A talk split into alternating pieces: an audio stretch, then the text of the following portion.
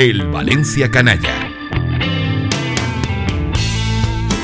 Ser canalla yo elegí. Con Paco Gisbert.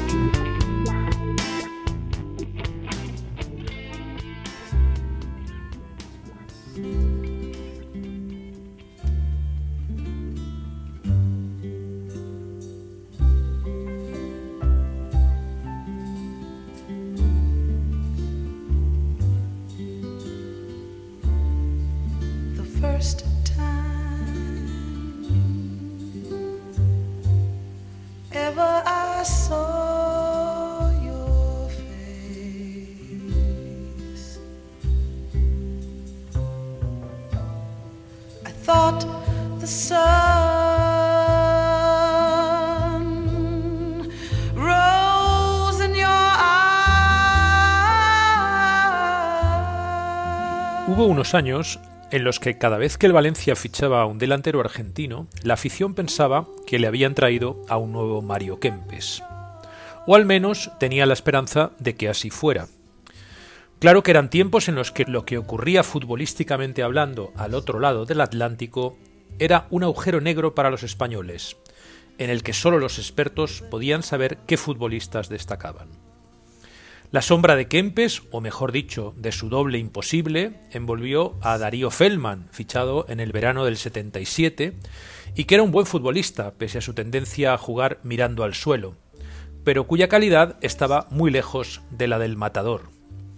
O a Juanjo Urruti, un extremo regateador que llegó en el verano del 83 y que solo fue uno más en los años de travesía en el desierto del club. Ninguno de ellos, pese a la ilusión de la grada, le llegaba a la suela del zapato a Kempes.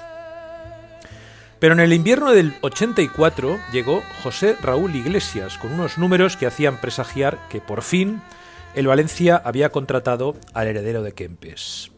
Venía de San Lorenzo de Almagro, un club muy recordado por los más viejos del lugar después de su exhibición en un legendario amistoso en 1947, y sus cifras indicaban que en cinco años en la primera división argentina había marcado 99 goles y que los celebraba de forma espectacular, con una medio voltereta a lo Hugo Sánchez que no siempre le salía bien.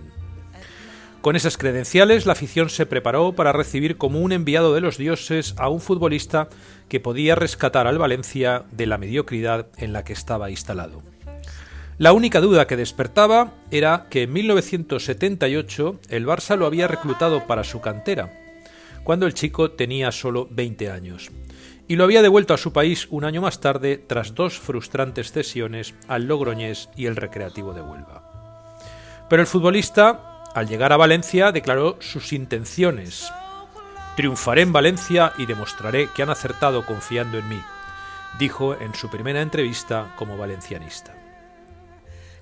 Iglesias debutó después de Reyes, en un partido contra el Sporting que acabó con una humillante derrota por 0-3, en un día de perros con lluvia y frío.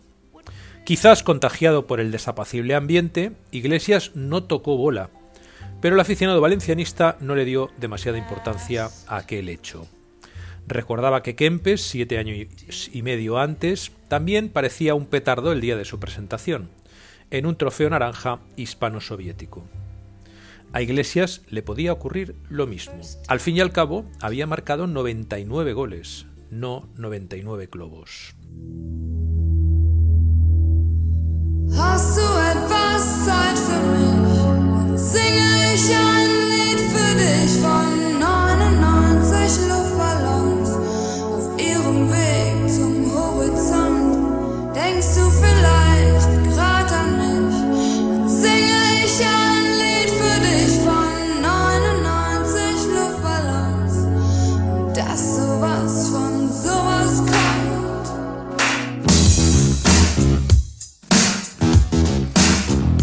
Pero no le ocurrió lo mismo. Después de dos partidos y medio en los que literalmente no se enteró de lo que sucedía en el terreno de juego, Paquito, entrenador en aquel año del equipo, decidió darle descanso para que se aclimatara al fútbol europeo.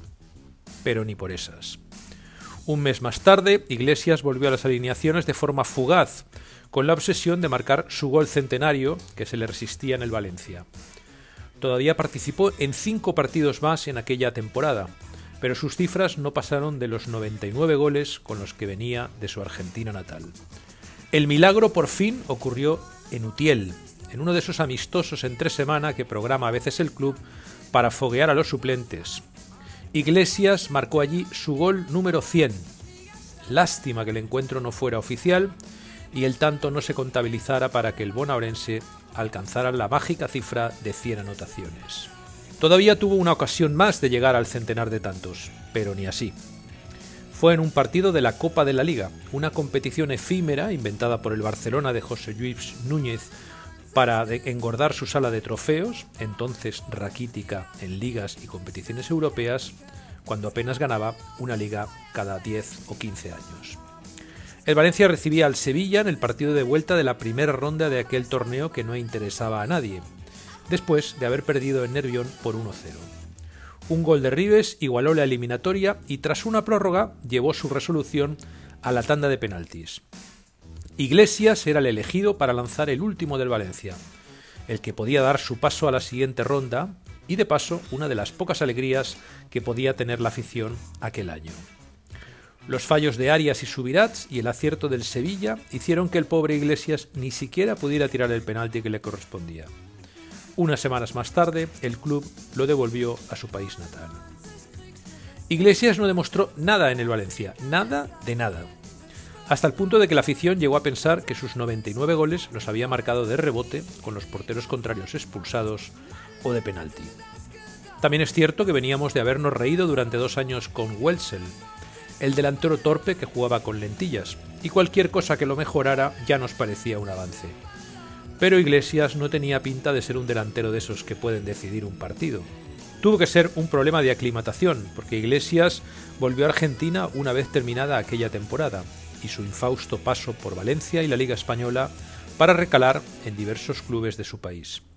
En uno de ellos, Huracán, lograría 36 goles en 37 partidos, solo tres años después de haber abandonado Valencia con la cabeza agacha y sus 99 goles inalterados.